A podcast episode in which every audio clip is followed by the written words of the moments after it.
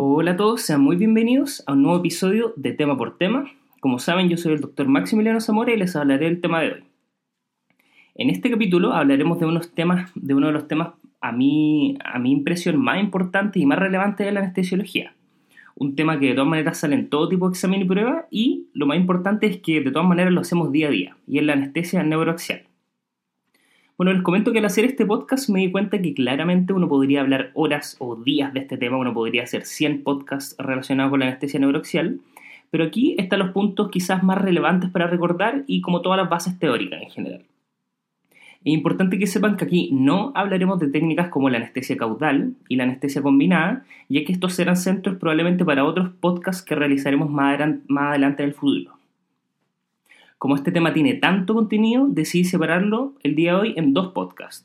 El primero es este, el número uno, el que están escuchando, y aquí hablaremos de todas las bases anatómicas y fisiológicas de la anestesia neuroaxial, aunque se irán dando cuenta cuando hablemos específicamente de cada técnica en particular, si es espinal o peridural. En la parte 2 de este podcast, que saldrá más tarde, se morirá la doctora Andrea Aranea, que es anestesióloga de la División de Anestesiología y parte del equipo de anestesia regional, para ver cada técnica por separado en cuanto a sus determinantes, formas de utilizarla, contraindicaciones y una mirada general de todas sus posibles complicaciones. Entonces, habiendo dicho todo eso, vamos a partir con una pregunta del tema de hoy, como ya de costumbre. La pregunta dice así: ¿Cuál de las siguientes aseveraciones es correcta en relación a la anestesia neuroaxial? A. Las primeras fibras en bloquearse son del tipo C, que transmiten la sensación de calor. B. La línea de Tufier queda a nivel de L1-L2. C. La anestesia espinal causa bradicardia, principalmente por el bloqueo de fibras cardiocelitatorias del corazón. D. La mayor parte de los efectos fisiológicos de la espinal o peridural son por la simpatectomía. E el sistema parasimpático tiene su núcleo a nivel medular. Tómense un minuto para pensar. La respuesta correcta es D.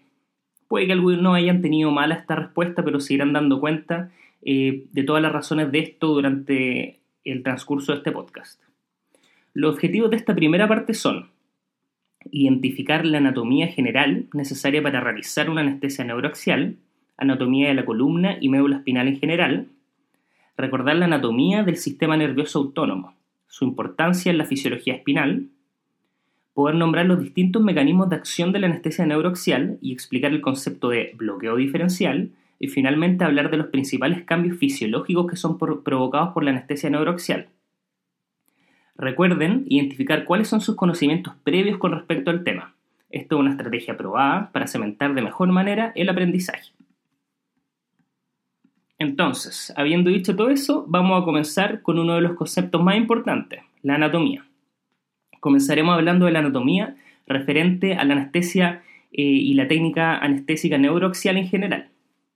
Primero, vamos a mencionar que la médula espinal termina su extremo distal, como el cono medular, como felum terminal, que sería la extensión fibrosa, y la cola de caballo, que sería la extensión neuronal.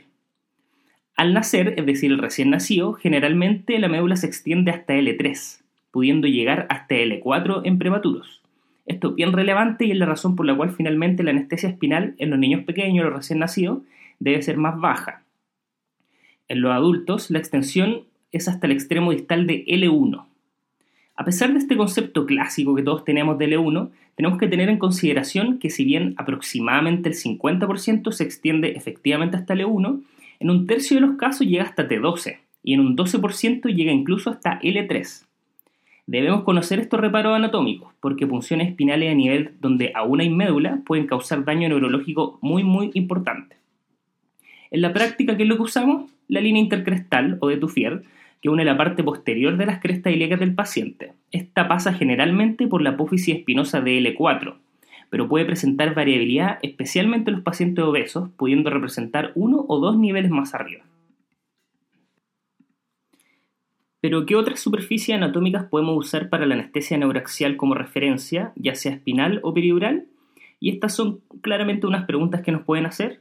Hay que saber que C7 es la protuberancia ósea en la zona posterior del cuello, T7, T8 es el borde inferior de la escápula, L1, L2 está a nivel de la doceava costilla, y como ya dijimos, L4 a nivel de la línea intercrestal y S2 a nivel de las espinas ilíacas posteriores. La médula espinal está cubierta por el saco dural, que se extiende hasta S2 en adultos. Está cubierta por tres membranas, de más interna a más externa está la pía madre, aracnoides y por último más afuera la dura madre. La pía madre está muy vascularizada, adosada a la médula espinal. El líquido cefalorraquídeo se encuentra entre la pía madre y la aracnoides, en el denominado espacio subaracnoideo o intratecal, lugar donde se inyectan las drogas de la anestesia espinal.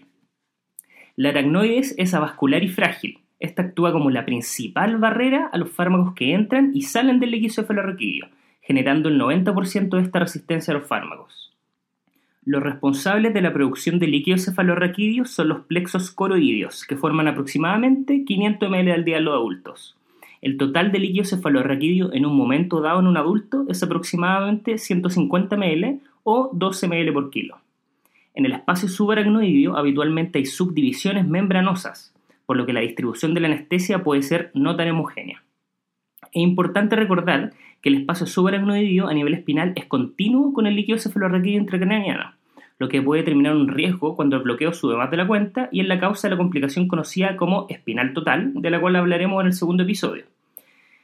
La aracnoides se encuentra muy adosada a la dura madre, membrana mucho más fibrosa y firme.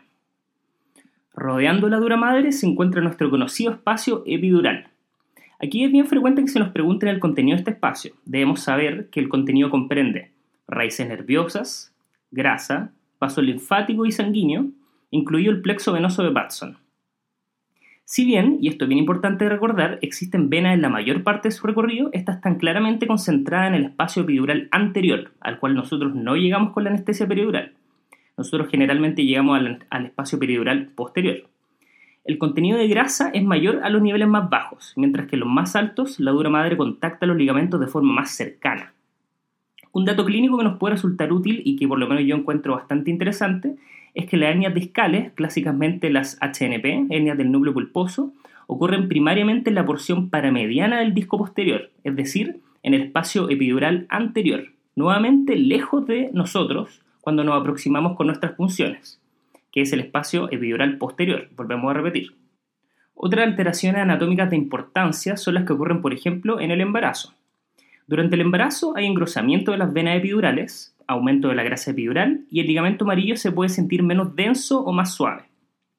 Es por esto que el espacio epidural termina con un menor tamaño, con una disminución del requerimiento de anestesia en estos pacientes. La columna contiene todas estas estructuras que hemos hablado en el canal medular. La columna está formada por curvaturas. Hay que recordar la lordosis cervical, sifosis dorsal y lordosis lumbar. Está compuesta por vértebras. Desde sus cuerpos salen dos ramas divergentes posteriores, llamados pedículos, que forman las apófisis transversas, las que confluyen a nivel medial en las láminas, que forman la apófisis espinosa.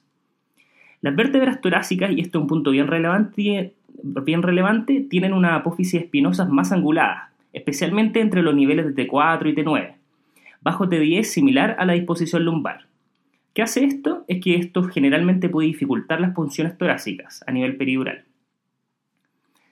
Habitualmente, ¿qué es lo que hacemos nosotros? Accedemos a estos espacios, ya sea peridural o intratecal, a través de los espacios formados entre dos apófisis espinosas, llamado abordaje medio. Aquí, ¿con qué nos topamos? Con ligamentos. Y de afuera hacia adentro vemos el supraespinoso, interespinoso y por último el ligamento amarillo o ligamento flaum, que conecta las láminas de la vértebra adyacentes, creando el borde posterior del espacio epidural. En algunas zonas este ligamento puede presentar osificación, y esto es bien relevante, lo cual representa una variable normal que finalmente puede también dificultar algunas funciones. Su grosor cambia según la altura, siendo muy muy grueso a nivel lumbar. Entonces vamos a repetir un poco este concepto porque es muy preguntable. Repitamos, ¿cuáles son las capas que pasa la aguja espinal al hacer una punción? En orden, esta pasa la piel, luego tejido subcutáneo, luego el ligamento supraespinoso, interespinoso, amarillo, luego dura madre y aracnoides, que están muy unidas, ya habíamos dicho, y luego de esto hay reflujo del líquido cefalorraquídeo. Hacia adentro, ¿qué es lo que tenemos y lo que nos falta? La médula. Habitualmente nosotros no nos metemos en la médula con estos procedimientos, o no es la idea, pero igual en general los anestesiólogos debemos tener algunos conceptos sobre su anatomía y vascularización. Eso no lo vamos a ver en el capítulo de hoy, lo veremos en un capítulo posterior donde hablaremos de irrigación medular y riesgo de esquema medular en cirugía aórtica, pero es bien importante que ustedes tienen que saber que son conceptos que también deberían tener. Bien, eso en cuanto a la anatomía de la anestesia neuroaxial. El siguiente tema que vamos a hablar ya se lo había adelantado y es el sistema nervioso autónomo. La verdad es que no podemos hablar de anestesia neuroaxial y sus bases fisiológicas sin hablar del sistema nervioso autónomo. Este controla las acciones fisiológicas involuntarias y mantiene la homeostasis interna y la respuesta ante el estrés. Como todos sabemos, este se divide en simpático y parasimpático. En general, al estimular el primero, el simpático, sus efectos se extienden a la gran parte del organismo, mientras que la estimulación del segundo tiene a producir efectos discretos y un poco más localizados. Habitualmente sus efectos son opuestos en los órganos diana. La anatomía del sistema nervioso autónomo es fundamental para el anestesiólogo en muchas situaciones, y de manera especial en lo que estamos hablando hoy día, que es la anestesia neuroaxial, y es por eso que lo vamos a revisar hoy en detalle. Vamos a partir hablando del sistema simpático.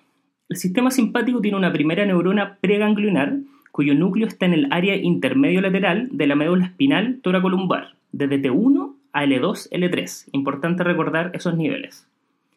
Y aquí está la importancia de la anestesia neuroaxial, debido a que los anestésicos que usamos nosotros a este nivel pueden bloquear directamente las neuronas simpáticas, dejando intacto el sistema parasimpático que usualmente se le contrapone. Estas fibras mielinizadas salen desde la médula y hacen sinapsis a través de acetilcolina hasta tres tipos de ganglios. Ganglios simpáticos paravertebrales apareados, ganglios prevertebrales desparejados más distales o con un ganglio terminal cercano al órgano diana. En el primer tipo, los 22 ganglios emparejados paravertebrales se disponen a ambos lados de la columna vertebral. Esto, y esto es bien importante, están conectados entre sí por ramas comunicantes. Entre estos también está la distribución simpática de cabeza y cuello, que terminan en tres ganglios simpáticos de la cadena cervical, y como ya vimos, sus fibras preganglionares se originan a nivel de la médula, en los segmentos torácicos superiores. En el 80% de las personas, el ganglio estrellado se forma como la fusión del ganglio cervical inferior con el primer ganglio torácico a cada lado. Por otro lado, los ganglios prevertebrales son los ganglios celíaco, mesentéricos superiores, aortorrenales y mesentéricos inferiores. Las fibras postganglionares de las fibras simpáticas torácicas superiores, en los ganglios paravertebrales, forman los plexos terminales del corazón, esófago y pulmones. Las postganglionares de los plexos celíaco superior y mesentérico inferior inervan las vísceras del abdomen y la pelvis, y estas liberan noradrenalina. En el último y tercer grupo, el ganglio está más cercano a los órganos diana, estos como por ejemplo en el caso de la médula suprarrenal, donde se libera noradrenalina y adrenalina. Es importante volver a mencionar que las fibras preganglionares son relativamente cortas y una característica esencial es que pueden tomar contacto con un gran número de fibras postganglionares. Así, los efectos del bloqueo simpático a este nivel central se pueden ver a varios, varios niveles. Por otro lado, las postganglionares realizan un recorrido mayor al órgano efecto y terminan liberando noradrenalina principalmente o acetilcolina en el caso de las glándulas sudoríparas. Y ustedes se podrán preguntar qué importancia tiene este efecto de que las fibras preganglionares puedan tomar contacto a distintos niveles, sin relación estricta con su nivel somático el nervio espinal al que acompañan, porque finalmente estoy hablando de toda esta anatomía, es que en nuestro caso en particular, cuando estamos dando, por ejemplo, una anestesia espinal, el nivel del bloqueo simpático puede ser distinto al nivel del bloqueo somático que estamos buscando. La forma de medir esto que estamos hablando, es decir, la altura a la cual llega el bloqueo simpático, la verdad es que es bastante difícil. Y en la práctica, ¿qué es lo que hacemos? Es que se supone que por diámetro y velocidades de conducción similares, el comportamiento de este bloqueo de fibras preganglionares simpáticas sería similar a las fibras que transmiten la sensación térmica por lo que medir el nivel de discriminación térmica se podría homologar a medir el bloqueo simpático y generalmente eso es lo que nosotros hacemos en la clínica. En general, este bloqueo simpático sería 2 a 6 niveles más que el bloqueo somático alcanzado, lo que será importante cuando estemos hablando de los efectos indeseados de la anestesia espinal, de sus efectos adversos que lo hablaremos más adelante en este mismo podcast. Aprovechamos de adelantar un poco de información y es que recordemos que las fibras simpáticas preganglionares son fibras del tipo B, de 1 a 3 micras mínimamente mielinizadas, que son las más sensibles a la acción de los anestésicos locales y las primeras que se bloquean, y por lo mismo que son las últimas que dejan de estar bloqueadas. Las fibras C no mielinizadas de 0,3 a 1 micras, que conducen la sensación de temperatura fría, son las primeras en bloquearse cuando hablamos de fibras sensitivas, por lo que siguen un patrón bastante similar al bloqueo de las fibras simpáticas como acabamos de mencionar. Estos conceptos del tipo de fibra son bien relevantes y lo hablaremos en más profundidad cuando en un poco de rato más hablemos de lo que llamamos el bloqueo diferencial. Bueno, y como ustedes se habrán dado cuenta con todo lo que ya hemos mencionado, la verdad es que por la vecindad anatómica del sistema simpático, que es lo que causa la anestesia neuroaxial, generalmente causa simpático-lisis. Esto la verdad es que da cuenta de la mayor parte de los efectos fisiológicos de este tipo de anestesia y era la respuesta a la pregunta que vimos al inicio del capítulo. Recordemos que la inervación cardíaca simpática va desde T1 a T4, que serían estas fibras cardioaceleradoras, la distribución torácica de T3 a T6, abdominal de T7 a T11 y las extremidades inferiores de T12 a L2. Recordemos que el sistema simpático llegaba hasta L2 L3, ya lo habíamos mencionado también. Es importante que bloqueos espinales superiores a T5 crean bloqueo simpático a nivel eh, gastrointestinal bien relevante. La simpatectomía crea disminución de la resistencia vascular sistémica y con esto ¿qué pasa? La conocida disminución de la presión arterial con la anestesia neuroaxial y específicamente más relevante con la anestesia espinal. Bueno, y nos queda hablar del otro lado, el sistema parasimpático, y esto también se van a dar cuenta que una de las respuestas, eh, una de las alternativas que está incorrecta en la primera pregunta que le, que le hicimos, y es que el sistema parasimpático tiene una anatomía totalmente diferente. Esta arranca de los pares craneales, 3, 7, 9 y 10, así como de los segmentos sacros S2 a S4. Las fibras preganglionares se originan en el mesencéfalo, bulbo raquídeo y la región sacra de la médula espinal, como ya dijimos, y terminan con ganglios que están en estrecha proximidad a los órganos diana. Esto es otra, otra diferencia bien importante, con lo que provocan sus efectos que ya dijimos que eran mucho más discretos y delimitados. Tanto las neuronas pre como postganglionares liberan acetilcolina en este caso, a receptores que se clasifican en dos tipos, muscarínicos, que actúan en sitios como por ejemplo el corazón, causando bradicardia, en los bronquios generando constricción y en las glándulas salivales causando estimulación de su secreción. Estímulos que son bloqueados por nuestro típico antagonista muscarínico, la atropina, ¿no es cierto? Y por otro lado tenemos los receptores nicotínicos, clásicamente en la unión neuromuscular y ese, eso tiene que ver con todo el tema del de bloqueo neuromuscular, que será claramente tema de otro capítulo. El nervio vago es el más relevante de los nervios parasimpáticos, transmitiendo el 75% de sus impulsos. Entonces, como ya se pueden haber dado cuenta, y lo vuelvo a repetir porque esto es muy importante, ¿qué es lo que pasa con la anestesia espinal? Claramente solo bloqueamos el componente sacro del parasimpático, que inerva el colon descendente, recto, vejiga y genitales externos. La verdad es que no bloqueamos el componente más importante del sistema parasimpático, que es, viene desde nivel central, ya lo dijimos. Y es por esto que con la anestesia espinal Finalmente, ¿qué es lo que pasa? Hay una disminución o una simpatectomía y sin poder disminuir el estímulo parasimpático que habitualmente se le contrapone. Bien, ahora vamos a hablar de algo que habíamos dejado un poco de lado y es el líquido cefalorraquídeo. Ya habíamos mencionado algo del líquido cefalorraquídeo, ¿no es cierto? Que es formado o producido por los plexos coroideos a nivel de los ventrículos cerebrales. Su volumen total la verdad es que varía según la edad. En los adultos ya les mencioné que aproximadamente es 2 ml por kilo, acordarse de clásicamente 150 ml en un adulto de 70 kilos. Y en los niños la verdad es que es mucho mayor.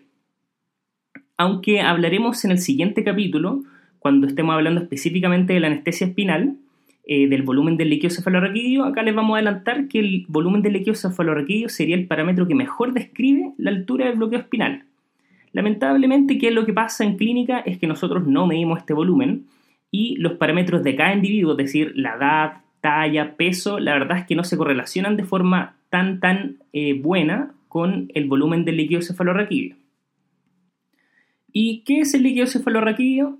Este es un ultrafiltrado del plasma. Es un medio isotónico, acuoso, y la verdad es que es bastante similar al fluido intersticial tiene distintas características que a veces pueden resultar un poco confusas, pero que se nos pueden preguntar, por lo cual ahora las vamos a explicar con harto detalle. Algunos de estos términos nos servirán en el siguiente capítulo, cuando estemos hablando de las distintas características que tienen las soluciones que usamos a nivel intratecal. Por lo tanto, de todas maneras, tenemos que conocerlos para entender todas las cosas clínicas que después vamos a ir explicando. Primero vamos a hablar de la densidad. ¿Qué es la densidad? La densidad es la relación de la masa de una sustancia y su volumen. La verdad es que esta varía según su temperatura, por lo que debe ser especificada la temperatura cuando estamos hablando de una densidad determinada.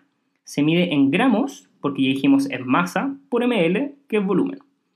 A 37 grados Celsius la densidad del líquido cefalorraquídeo es 1.0005 a 1.0007 gramos por ml. Por otro lado tenemos la gravedad específica. Esta es la relación entre la densidad de una solución, que ya mencionamos lo que es, con la densidad del agua a cierta temperatura, que usualmente para comparar un anestésico local es a 20 grados Celsius, contra el agua que está a 4 grados Celsius. Y finalmente nos encontramos con el concepto más importante que es la varicidad. Esto es bien relevante porque muchas veces se nos pregunta qué es la varicidad. La verdad es que la varicidad es un análogo de lo anterior que acabamos de mencionar, es un análogo de la gravedad específica. Y la varicidad es la relación entre la densidad de un anestésico local y la densidad del líquido cefalorraquídeo en vez del agua. Y esto es importante que es a una temperatura determinada, usualmente a 37 grados Celsius. Las drogas serán isobáricas cuando su densidad sea igual a la del líquido cefalorraquídeo, hipovárica si es menos densa que el líquido cefalorraquídeo, y finalmente serán hiperbáricas cuando es más densa que el líquido cefalorraquídeo. Esta es clásicamente la bupivacaína hiperbárica que utilizamos en clínica. Se consigue una solución hipovarica al agregar agua estilada y por otro lado la hiperbárica habitualmente lo hacen agregando dextrosa, que puede ser a distintas concentraciones y esto lo vamos a mencionar un poco más en el próximo capítulo. Como ya mencionamos, y esto es bien importante, la densidad cambia según la temperatura, ¿no es cierto? Esto conlleva a que los anestésicos locales que usualmente nosotros utilizamos y que habitualmente se dice que son isobaros, es decir, que tendrían la misma densidad que el líquido cefalorraquídeo, al entrar en contacto con la temperatura corporal del ser humano, que es 37 grados Celsius, finalmente caiga su densidad y finalmente se comporten como soluciones hipováricas. La densidad del líquido cefalorraquídeo es menor en mujeres que en hombres, en embarazadas que no embarazadas y en mujeres premenopáusicas comparadas con posmenopáusicas. Teóricamente, esto podría determinar, por ejemplo, que una solución fuese hipervárica en una mujer e isovárica en un hombre, pero probablemente esto en la clínica no es muy relevante y finalmente su efecto es mínimo, pero igual es relevante entenderlo para entender la fisiología de estas soluciones. Los últimos conceptos importantes del líquido cefalorraquídeo son su osmolaridad, que la verdad es que es similar a la plasmática, al igual que sus electrolitos, son bastante similares estos valores. La glucosa también está presente en el líquido cefalorraquídeo, aunque claramente en un porcentaje menor comparándola con el plasma. Bien, eso en cuanto al líquido cefalorraquídeo. Ahora vamos a hablar de otra cosa bien relevante que es el mecanismo de acción de la anestesia neuroaxial y acá nos vamos a meter en un tema bien relevante y bastante, bastante lindo de entender, por lo menos eh, yo considero que es el bloqueo diferencial, que finalmente lo van a poder entender después de lo que les voy a conversar ahora. Entonces, ¿qué pasa cuando inyectamos un anestésico local, ya sea peridural o intratecal? La respuesta a lo que pasa es que hay una interrupción de la transmisión neural, desde la periferia al sistema nervioso central y también desde el sistema nervioso central a la periferia. ¿Qué pasa con esto? Se elimina la sensibilidad al dolor, también hay parálisis motora y bloqueo de reflejos viscerales. La verdad es que estas condiciones, como pueden ver, son muy apropiadas para operar a alguien, por eso que lo utilizamos. En el caso de la anestesia espinal, el sitio de acción más relevante serían las raíces nerviosas, antes de su salida del saco dural, más que un bloqueo de la médula misma, lo que también se refleja en que el bloqueo espinal también podría ser segmentario. Si bien este componente medular de la anestesia espinal existe, es poco relevante comparándolo con lo que acabamos de decir, que serían las raíces nerviosas antes de salir por la dura. La peridural también actúa en las raíces nerviosas, pero que ya se encuentran en el espacio peridural.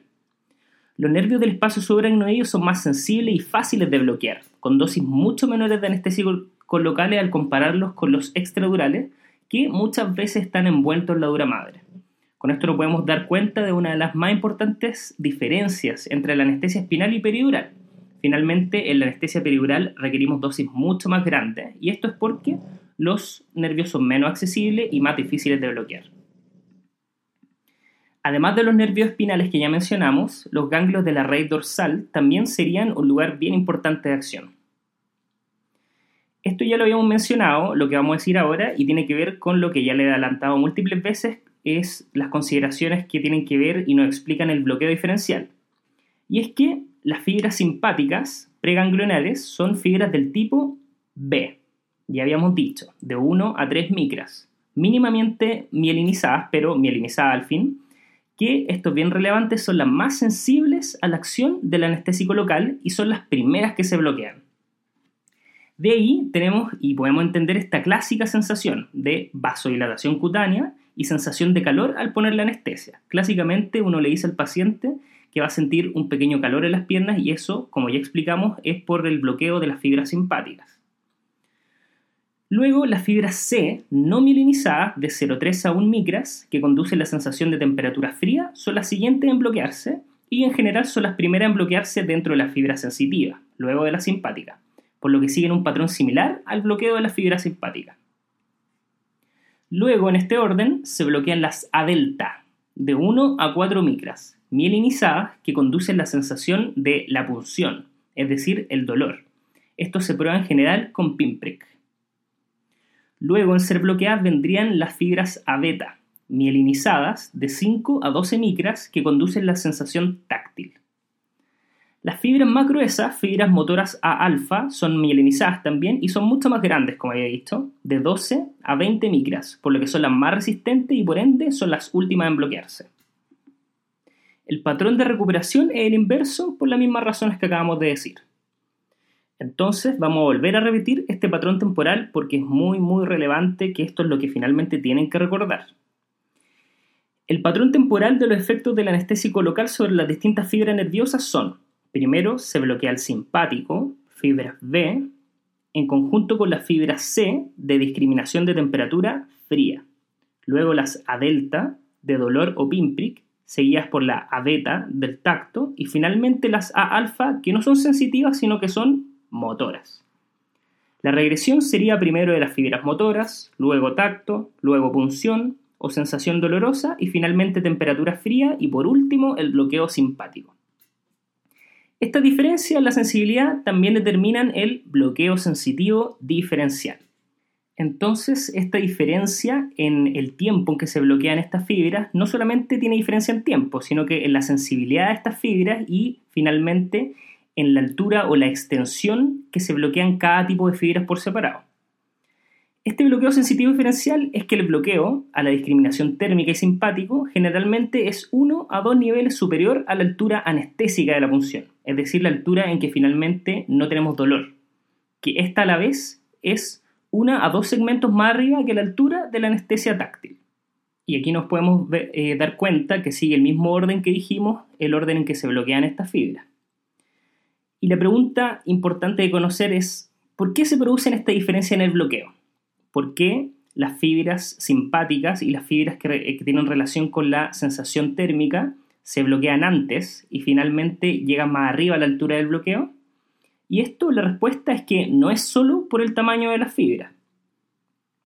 La verdad es que el tamaño de las fibras es bien relevante cuando hablamos de las fibras mielinizadas, pero claramente no es lo único que lo explica, porque si fuera solamente por el tamaño, las primeras en bloquearse serían las fibras C, ¿no es cierto? Que dijimos que son de 0,3 a 1 micras. Pero no es solo por el tamaño de las fibras. Ya podemos ver, y ya lo adelanté un poco, que en el caso de las fibras mielinizadas tiene que ver con el tamaño. Y es que los nervios más pequeños son más sensibles a los efectos de los anestésicos locales, ya que el bloqueo finalmente depende de la capacidad de difusión a lo largo del nervio del anestésico local para cubrir al menos tres nódulos de Rambier consecutivos y las fibras más gruesas tienen más distancia entre estos nódulos, por lo tanto son más difíciles de bloquear.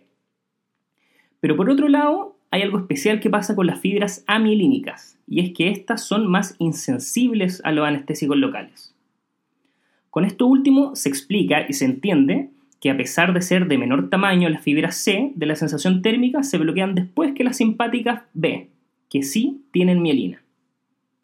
Entonces volvemos a repetir, los factores que determinan la sensibilidad de los nervios a ser bloqueados por los anestésicos locales son, uno, el diámetro de la fibra, sí, y en segundo lugar, la mielinización. Es por esto que los tipos B se bloquean más rápido que los del tipo C, no mielínicas, a pesar de ser más delgadas que las B, lo que determina el orden del bloqueo como B, mielínica, C, amielínica y por último A, mielínica. B, C, A. Y esa finalmente sería la explicación fisiológica de este bloqueo diferencial. Espero que le haya quedado bien claro. Entonces, ¿qué es lo que pasa cuando inyectamos un fármaco a nivel subaracnoideo en la anestesia espinal? Es que este difunde a través de la vía madre hasta llegar a los ganglios de las raíces dorsales más profundos. Otra parte difunde hasta el espacio epidural y el resto es absorbido por los vasos de la pía madre y la dura madre. En el caso de la peridural, por otra parte, parte del anestésico ejerce su bloqueo nervioso y el resto se pierde por absorción hasta la circulación sistémica por los vasos del espacio peridural y por absorción de la grasa del mismo espacio. Finalmente, el paso líquido cefalorraquídeo es mucho menor en este tipo de anestesia. La distribución de los fármacos es lo que permitirá su efecto a distintos niveles, su efecto de acción a distintos niveles, que en el caso de la anestesia espinal, la distribución es a través del líquido cefalorraquídeo, ayudado por sus pulsaciones fisiológicas en relación a las arterias cerebrales. Por otro lado, y esto es un poco diferente, es que la distribución en el espacio epidural, la verdad es que es mucho más compleja y tiene muchos, muchos más factores que la afectan. Entre estos, por ejemplo, es que hay paso del anestésico de la dura madre hasta el espacio subaracnoideo. También hay difusión a través del espacio, que no es solo cefálica y caudal, sino que también es circunferencial, también hay salida del fármaco por los agujeros intervertebrales, absorción vascular a nivel epidural, unión a la grasa del espacio, entre otras. Por lo tanto, hay muchos más factores que alteran esta distribución. Los fármacos se distribuyen en general desde las zonas de mayor concentración a las de menor concentración. Y por último, tema que hablaremos más adelante en profundidad en la segunda parte de este podcast, es que la dirección de la difusión también depende del nivel utilizado para la anestesia peridural siendo principalmente la difusión cefálica cuando lo hacemos a nivel lumbar, caudal cuando lo hacemos a nivel torácico alto y cefálica cuando lo hacemos a nivel torácico bajo. La eliminación del fármaco y finalmente la regresión del bloqueo depende principalmente de la absorción vascular del anestésico local, desde el líquido cefalorraquídeo y por vasos de la vía madre en el caso de la anestesia espinal o desde el espacio epidural y los vasos del espacio epidural en la técnica peridural. La verdad es que el líquido cefalorraquídeo no tiene metabolismo ni eliminación de fármacos. El tejido no nervioso también puede absorber fármacos, al igual que la grasa epidural. Luego de todo lo que hemos visto, ya podemos inferir una típica pregunta que se nos puede hacer, y es, ¿cuáles son las diferencias de la anestesia espinal y epidural? La verdad es que la anestesia espinal, al ser inyectada directamente en el líquido cefalorraquídeo, produce un bloqueo intenso, previsible y mucho, mucho más rápido. En el caso de la epidural, se requieren dosis más elevadas del fármaco para rellenar el espacio epidural y pasar las vainas nerviosas. El bloqueo también es más lento, menos intenso, más segmentario y su difusión, como ya dejamos entrever, es mucho más compleja por varios factores, pero principalmente depende del volumen inyectado que nosotros utilicemos, no así en la anestesia intratecal. Bueno, y luego de todo esto que hemos visto, ya hablamos de la anatomía y sus componentes, del sistema nervioso autónomo y el mecanismo de acción de los anestésicos locales a nivel neuroaxial, podemos llevar todo esto que hemos aprendido a entender los cambios que provocan estas técnicas en nuestra fisiología normal. Y es por esto que vamos a la parte más relevante del podcast y con más aplicación clínica, que son los efectos fisiológicos de la anestesia neuroaxial. Aunque ya hemos mencionado varios de estos, de estos conceptos, ahora los vamos a hablar con más detalle. La anestesia neuroxial, como ya se pueden dar cuenta por los mecanismos ya mencionados, provoca un bloqueo de los sistemas eh, somáticos, es decir, sensitivo y motor, en grados variables, según el tipo de anestesia y también del sistema nervioso simpático, junto con él de los reflejos compensadores y una actividad parasimpática sin oposición. En general, los efectos causados tanto por las técnicas espinales como periurales son similares y principalmente se correlacionan con la intensidad de la simpatectomía que es la respuesta a la pregunta que le hicimos al inicio del podcast. Por lo que con frecuencia se ven más durante la anestesia espinal, que tiene mayor frecuencia o mayor extensión de esta simpatectomía por todas las cosas que ya mencionamos. Otra diferencia relevante y característica especial de la peridural es que las dosis anestésicas también son más elevadas y pueden llevar a niveles sanguíneos más altos de las drogas. Y es por esto que la anestesia peridural tiene muchísimo mayor riesgo de intoxicación por anestésicos locales. Hoy la verdad es que no vamos a hablar de la intoxicación, esto será un podcast eh, a futuro que ya está listo, que lo vamos a grabar dentro de las próximas semanas, pero es importante que tengan esta diferencia en los conceptos. Finalmente, hay que mencionar que si bien en la mayor parte de los pacientes se presentan estos cambios fisiológicos, ya sea tanto con la espinal como con la peridural, los efectos sobre cada uno tendrán que ver más con su estado basal, la capacidad funcional del paciente, sus patologías concomitantes, la edad, etc. Y vamos a ir hablando de estos efectos fisiológicos en cuanto a sistemas. Primero vamos a partir hablando del sistema cardiovascular. Bueno, y partiremos hablando de cardiovascular porque son claramente los, el sistema más importante que se afecta y lo más preguntable. Bueno, como ya sabemos, la anestesia neuroaxial causa una simpatectomía que de, puede ser, ¿no es cierto?, desde T1 a L2 por la distribución del sistema simpático. ¿Esto qué es lo que causa? Provoca vasodilatación venosa y principalmente esto causa disminución del retorno venoso. También hay vasodilatación arterial con disminución de la poscarga por la cantidad de sangre en el sistema venoso, que sabemos que aproximadamente el 70% del total de la sangre, predomina el primer efecto, como ya dijimos, la disminución del retorno venoso. Y con eso, finalmente, baja el volumen sistólico. La caída del retorno venoso es causado por redistribución del volumen central, principalmente a la vasculatura esplácnica y un poco también a las extremidades. El gasto cardíaco disminuye, principalmente por lo que acabamos de mencionar. Es importante esto y es que mientras más alto sea el bloqueo simpático, mayor será el compromiso de los distintos vasos venosos del cuerpo y por lo tanto mayor va a ser la disminución del retorno venoso. El tono de las arteriolas, que es el segundo concepto que habíamos dicho, en general se mantiene en pacientes sanos. En ello la disminución de la resistencia vascular periférica son menores al 20%, incluso con bloqueos bien relevantes. Por otro lado, en pacientes con poscarga muy aumentada de forma basal, por ejemplo los ancianos o pacientes hipertensos, la disminución de la poscarga podría ser aquí más relevante y con eso causa un pequeño aumento del gasto cardíaco inicial, pero después igual va a predominar la disminución del retorno venoso y finalmente una disminución importante del gasto cardíaco. Volvemos a repetir entonces, los cambios dependen y serán más relevantes según la altura del bloqueo y cómo se puede inferir del tono simpático basal del paciente.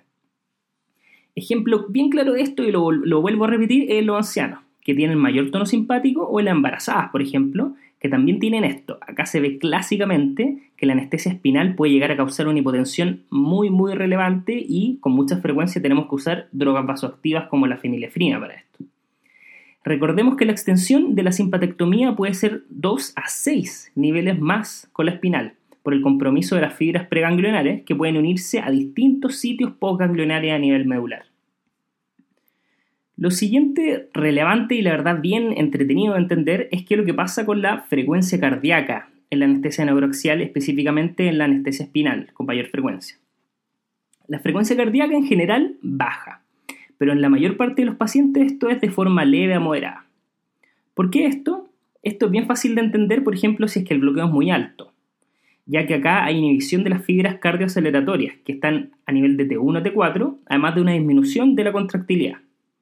Pero la verdad es que este efecto de la anestesia espinal tan alta es en, la menor parte de las veces, solamente cuando llegamos a espinales muy muy altas. Es por eso que esta no era la respuesta a la pregunta inicial que le hice. Cuando el bloqueo no es tan alto, la intensidad de la bradicardia es menor, pero igual suele estar presente. Esto puede ser incluso un poco paradójico por lo menos yo al, estudiarlo la primera vez me pregunté qué pasa con el baroreflejo, que finalmente hace que aumente la frecuencia cardíaca cuando cae la, presión arterial. Ustedes se pueden preguntar lo mismo. Aquí el mecanismo principal, recordemos, es que en la anestesia espinal hay una disminución de la precarga. Esta disminución de la precarga tiene tres reflejos que explican una bradicardia a pesar del baroreflejo. El primero de estos que vamos a mencionar es que el nódulo sinusal responde con depolarización espontánea al estiramiento. Esto es porque él tiene células con capacidad de marcapasear al corazón. ¿Y qué es lo que pasa acá en la anestesia espinal? Hay una disminución del retorno venoso, entonces hay menos estiramiento, es decir, menos aumento de esta frecuencia cardíaca por este mecanismo. En segundo lugar tenemos el reflejo de Bainbridge. ¿Qué es lo que hace habitualmente este reflejo? Es que inducido por receptores de la pared de la aurícula derecha y en la unión atrio-cava, este responde con un aumento de la frecuencia cardíaca ante el aumento del retorno venoso. Sin embargo, ¿qué es lo que pasa? Es que este reflejo no tiene eferencias vagales, por lo que la verdad es que no existe un efecto inverso ante este reflejo. Más bien, si hay poco retorno venoso, finalmente este reflejo no se activa, por lo que hay menos eferencias desde este, que normalmente son eferencias cardioaceleratorias, lo que determina también una disminución de la frecuencia cardíaca. Es decir, una disminución de este estímulo basal finalmente no causa taquicardia y predomina la bradicardia. En tercer lugar, la disminución del retorno venoso activa varoreceptores en la pared del ventrículo izquierdo, causando el reflejo llamado Bessel-Yarich o de cámara vacía. Este es provocado por una disminución del retorno venoso y con esto un aumento de la contractilidad. Este aumento de la contractilidad es sensado como un estiramiento por estos varoreceptores, causando aumento de las aferencias vagales de los centros vasomotores, lo que finalmente causa también bradicardia y vasodilatación. Además de estos bloqueos de las fibras eh, simpáticas periféricas y cardíacas, existe un tercer elemento que no es tan conocido que podría contribuir a estos efectos cardiovasculares de la anestesia neuroaxial. Este sería el bloqueo de la secreción de la médula suprarrenal, que también es mediado por el sistema simpático y finalmente va a determinar disminución de la secreción de noradrenalina, adrenalina. Se ha visto que tanto la hipotensión marcada está muy relacionado con un bloqueo sobre T5, cirugías de emergencia, abuso de alcohol e hipertensión. La bradicardia, por otra parte, está más presente también en pacientes con bloqueo sobre T5, un poco obvio, esto relacionado a las fibras cardioaceleratorias que están, como ya sabemos, de T1 a T4. También se relaciona la bradicardia importante con frecuencias cardíacas basales menores a 60, pacientes jóvenes ASA1 y uso perioperatorio de beta bloqueadores. Esto es bien importante. Clásicamente el paciente joven, sano, eh, bien delgado es el que puede presentar estas bradicardias bien importantes con la anestesia espinal, incluso llegando a sistolía y paro. Por lo tanto, ojo en este tipo de pacientes. Si bien la fisiopatología que acabamos de explicar de la hipotensión y bradicardia efectivamente son, son causadas por una disminución del retorno venoso, la verdad es que uno se podría decir, ¿y por qué no usar harto volumen en estos pacientes? La verdad es que el uso de cristaloides profilácticos previo a la anestesia espinal tiene evidencia que es muy inconsistente y la verdad es que podría tener muchos efectos adversos. Todos sabemos de los efectos adversos de dar volumen eh, en gran cantidad. Las cargas de volumen aumentan la precarga y el gasto cardíaco de forma transitoria, pero esto la verdad es que no se ha visto de forma consistente que evite esta hipotensión.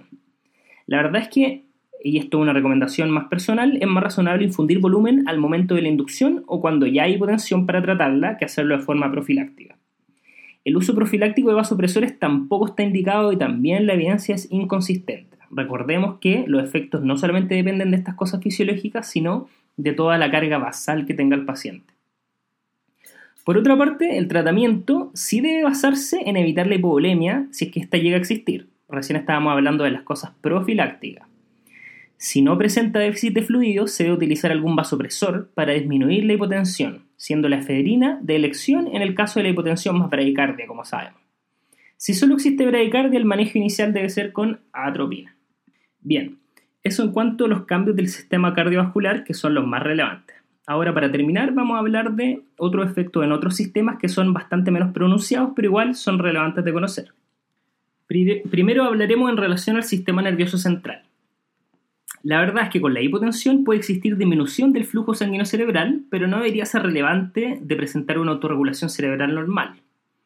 Específicamente, la anestesia espinal alta se ha asociado con niveles alterados de conciencia. Inicialmente se pensaba que era por el mecanismo anteriormente expuesto. Las causas reales de esto, la verdad es que no están claras, pero posiblemente, y algunas explicaciones de esto serían, por ejemplo, el fenómeno de la deaferentación, eh, por la disminución de las aferencias desde la médula espinal, causando que el sistema reticular activador sea más sensible a la acción de drogas sedantes. Otras teorías serían efectos directos de los anestésicos locales a nivel del sistema nervioso central, cosa que la verdad no está comprobada. La anestesia neuroaxial clínicamente sí baja el MAC de los halogenados, por lo que lo tenemos que tener en consideración al dar nuestras anestesias.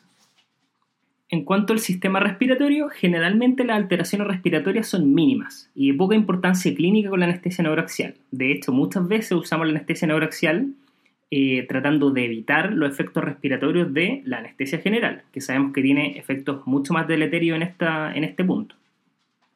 El diafragma, músculo responsable de nuestra inspiración, que recordemos que es un proceso activo el inspirar, es inervado por el nervio frénico. El nervio frénico está de C2 a C5, estructura que claramente es mucho más superior que lo que alcanza nuestra anestesia habitualmente. Por otro lado, la parálisis de los músculos abdominales e intercostales internos que causa la expiración activa podrían causar una disminución del volumen de reserva expiratorio, lo que causa una disminución de la capacidad vital. La verdad es que esto generalmente es compensado con la función inalterada del diafragma y los otros músculos respiratorios accesorios. Sí se debe utilizar con cuidado en pacientes con enfermedades respiratorias muy graves, donde el bloqueo de estos músculos sí podría alterar todo de manera más significativa. Los pacientes obesos también presentan más alteración luego de una anestesia espinal en este sentido. Por otro lado, cuando hay una anestesia espinal total, conceptos que tocaremos en el segundo episodio, la depresión respiratoria se relaciona más con una hipoperfusión de los centros respiratorios, más que con un nivel eh, de bloqueo del frénico. Por lo tanto, la fisiología es distinta. Luego hablaremos ahora del sistema gastrointestinal. Como ya mencionamos, el bloqueo de T6L1 interrumpe la inervación simpática esplácnica, provocando un intestino contraído, esfínteres relajados y aumento del peristaltismo. Esto la verdad es que se debe tener en cuenta, ya que puede ser relevante para la técnica quirúrgica o para el cirujano. Esto, además de la hipotensión, podría contribuir a náusea y vómito intraoperatorio asociado a la anestesia espinal, concepto bien importante. El flujo sanguíneo de los órganos, la verdad es que es bien variable dependiendo de estudio a estudio que uno vaya revisando y su relevancia, la verdad es que es bien controversial.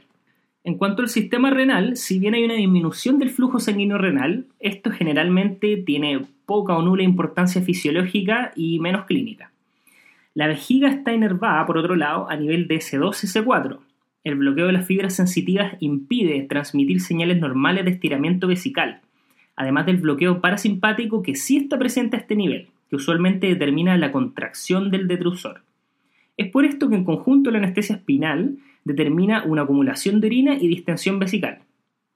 Si bien el efecto esto fisiológico es claro, al compararlo con la anestesia general y el uso de opioides finalmente postoperatorio que se utiliza con esta, el sondeo vesical postoperatorio la verdad es que no es más frecuente con la anestesia espinal versus la general. Por último, el último efecto fisiológico que vamos a mencionar es el efecto de la anestesia neuroxial y más frecuentemente con la anestesia espinal sobre la termorregulación. La verdad es que si bien el riesgo de hipotermia perioperatoria es mayor con la anestesia general, igual la espinal lo provoca, principalmente por una redistribución del flujo desde los órganos centrales, que tienen, como sabemos, mayor temperatura, a los periféricos con una menor temperatura. Al unirse estas circulaciones que tienen unas temperaturas que son diferentes, determinan un promedio, con finalmente una temperatura promedio que va a ser menor. Esta es la causa de esta hipotermia. Como es causada por vasodilatación, también se relaciona con la altura del bloqueo, por lo que mientras más alto el bloqueo, claramente va a haber mayor disminución de la temperatura que vamos a tener, por lo tanto también es bien importante. Si bien mencionamos que el riesgo era menor que con la anestesia general, la verdad es que como acá no hay mecanismos compensatorios vasoconstrictores, que se determinan generalmente por el bloqueo simpático, y acá lo estamos bloqueando, la anestesia neuroaxial lo que puede causar es que tiene un descenso mantenido en la temperatura incluso podría determinar una mayor pérdida de calor con el tiempo, incluso que la anestesia general. Pero esto generalmente no se ve en la mayor parte de los casos. Bueno, eso sí es todo por hoy. Espero que hayan encontrado este podcast de utilidad, al menos para mí siempre muy importante repasar estos temas. Y la, verdad realmente es que estos efectos fisiológicos de la anestesia neuroaxial son muy, muy, muy relevantes. Y como ya les dije, o les dije al principio del capítulo, la verdad es que esta es una técnica que usamos prácticamente a diario. Y cuando desconocemos la fisiología, finalmente podemos vernos enfrentados a efectos adversos y que por no reconocernos nos pueden llegar a pasar. Quiero agradecer de manera especial a la doctora Andrea Aranea por ayudarme con esta primera parte del capítulo y síganos en nuestra segunda parte donde vamos a aprender mucho más de la anestesia neuroaxial y la segunda parte vamos a hablar más de su aplicación clínica, ya como les dije al inicio del episodio. Recuerden seguirnos en nuestra página web, Twitter de Anestesiología UC y comentar en la página que les gustaría escuchar en unos próximos episodios, que es lo que les gustó de este podcast, que ustedes le habrían agregado distinto. Y también recuerden meterse a iTunes, descargar nuestros episodios y por favor traten de valorar por iTunes el, podcast porque así podemos llegar a mucha más gente de lo que incluso lo estamos haciendo ahora. Recuerden que me pueden contactar por la página en los comentarios, yo siempre respondo, o a mi mail que ya saben es mszamora.c.cl. Como han sabido la gente que me ha hablado, yo prácticamente respondo el mismo día a todos los mails que me han mandado. Nuevamente, soy el doctor Maximiliano Zamora y en nombre del podcast de la edición de Anestesiología UC, muchas gracias por escucharme y que tengan una muy muy buena semana.